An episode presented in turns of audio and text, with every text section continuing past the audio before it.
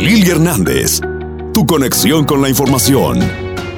Y el saludo en esta mañana, la bienvenida al periodista Luis de León desde su sitio digital La Esquina. Gracias Luis por siempre traer información a la comunidad. Adelante. Lili, ¿qué tal? Muy buenos días. Gracias por tenerme en tu programa El Poder de la Información. Les saluda Luis de León de la esquina.live. A continuación, le damos el resumen de las noticias de esta semana. Iniciamos con el tema de las escuelas.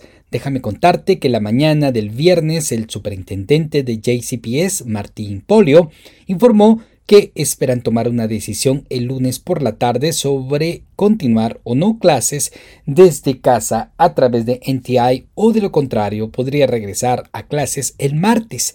Recuerda que el lunes es feriado federal por el nacimiento del activista de derechos civiles Martin Luther King Jr., así es que por la tarde de este lunes se sabrá qué decisión tomó JCPS si se regresa o no a clases para el día martes, así es que estaremos atentos de lo que suceda este lunes por la tarde.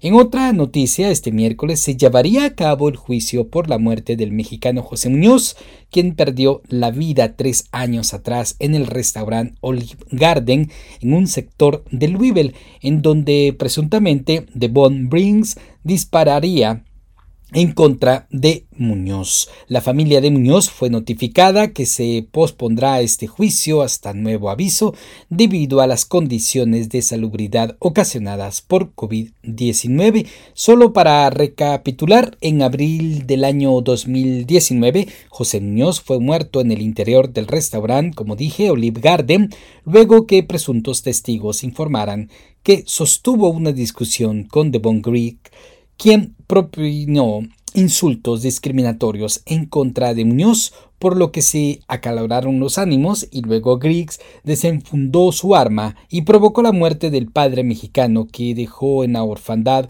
a un menor de edad.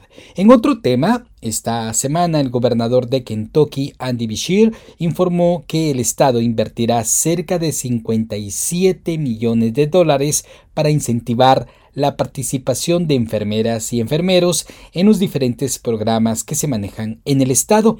El anuncio lo hace Bishir luego que exista una ausencia de personal de enfermería en clínicas y hospitales de Kentucky. También se dijo que la mayor parte de enfermeras estudian en Kentucky y posteriormente se van a otros estados a desarrollar su profesión, en donde el pago es entre los 150 y 200 dólares por hora, mientras que en Kentucky el pago es inferior a esta cantidad el gobernador dijo que trataría de resolver esta situación. Y siempre en las noticias locales, déjame contarte que el miércoles 19 de enero se estaría celebrando el cumpleaños del boxeador originario de Louisville, el campeón mundial de pesos pesados, Muhammad Ali, en este 2022 cumpliría 80 años. Para ese día está programado una serie de actividades virtuales en el mismo instituto que lleva el nombre de Mohamed Dalí.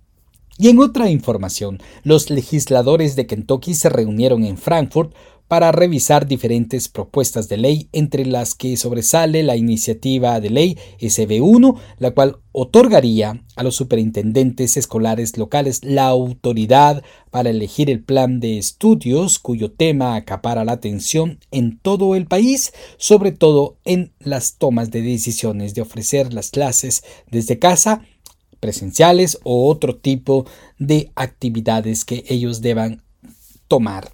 Además de decidir los planes de estudio, esta nueva propuesta también permitiría a los superintendentes decidir la selección de directores escolares y con ello dejaría a un lado la toma de decisiones de los maestros y los padres de familia. Estará en manos de la Cámara de Representantes aprobar la SB1 y luego debería ser revisado por el gobernador del estado. El proyecto es promovido por el senador John Shinkle quien expresa la importancia de su idea, pues los gobiernos escolares se han convertido en disfuncionales al tomar decisiones y al mismo tiempo tiene conflicto consigo mismos, según replican los medios locales. Sin embargo, esta propuesta también ha sido un punto de interés o un punto de posiciones encontradas, pues estarían otorgando a los superintendentes de educación tener toda la facultad y ya no se tomaría en cuenta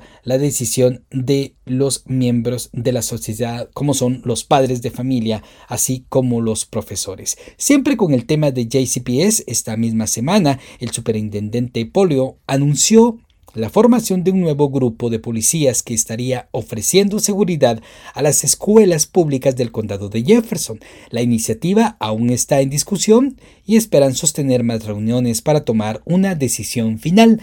Y la idea de este nuevo cuerpo policial, al parecer, no tendría armas de fuego y tienen la labor de ofrecer orden en las escuelas, pero todavía el tema está en discusión.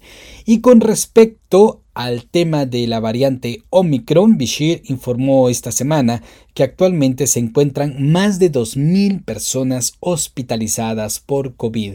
El gobernador Bishir informó el jueves que 9.267 nuevos casos tienen COVID, lo que eleva el total estatal de 962.007 casos. Hasta el jueves, 2.098 personas se encontraban hospitalizadas por motivos relacionados con COVID. De este número, 237 personas están con respiradores.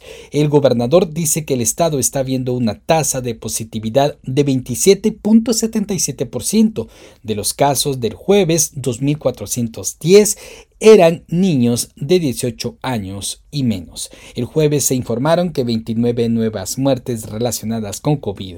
Eso eleva el total estatal de 12.484 personas que ya han fallecido desde que inició la pandemia.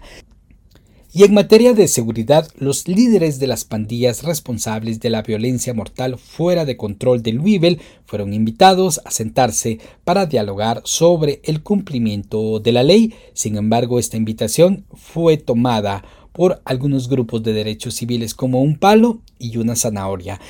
En un comunicado de prensa emitido después de una reunión a puerta cerrada, publicado el miércoles en la noche en el West Louisville, se cita al alcalde de Louisville, Greg Fisher, diciendo a los líderes de las pandillas, hoy marca un nuevo día en la forma en que nuestra ciudad responderá a la violencia armada y tiene la gran oportunidad de ser parte de la ola de cambio en la forma en que se enfrenta la violencia. También se cita a la jefa de la policía del Louisville, Erika Shields, aludiendo a un enfoque más duro de la violencia, diciendo, estamos presentando especial atención a los grupos más violentos de la ciudad. Si pones en peligro a nuestra comunidad, recibirás nuestro enfoque. Los funcionarios de la ciudad, después de la reunión, ofrecieron descripciones generales de este enfoque, indicando que la policía y los tribunales trabajarían conjuntamente para reprimir a los líderes de las pandillas y sus asociados en delitos penales y no penales.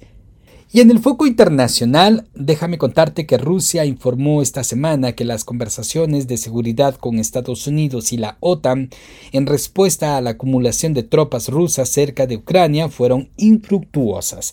La sombría evaluación se produjo cuando el viceministro de Relaciones Exteriores, Sergei Ryakov, habló de la responsabilidad de un despliegue militar en América Latina, para ser específicos en Venezuela y Cuba.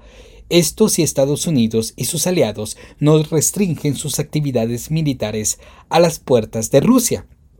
El asesor de seguridad nacional Jack Sullivan desmintió los comentarios del funcionario ruso y lo calificó de fanfarronadas en los comentarios públicos y dijo que Estados Unidos está listo para continuar con la diplomacia para avanzar con agilidad en toda la región.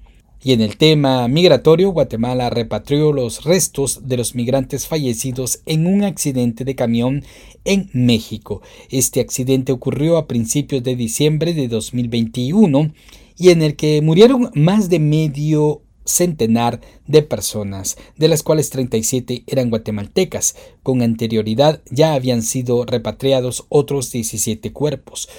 En total, el número de personas que murieron en este accidente fueron 56, cuando volcó un camión repleto de migrantes en el estado de Chiapas. A principios de diciembre del año pasado, 37 de las víctimas eran guatemaltecas. Pues hasta aquí hemos llegado con la información. Nos escuchamos la próxima semana. Les saludó Luis de León de la esquina.live. Información. Sintonía. El poder de la información con Lili Hernández. Descarga la aplicación y sintoniza donde quiera que vayas.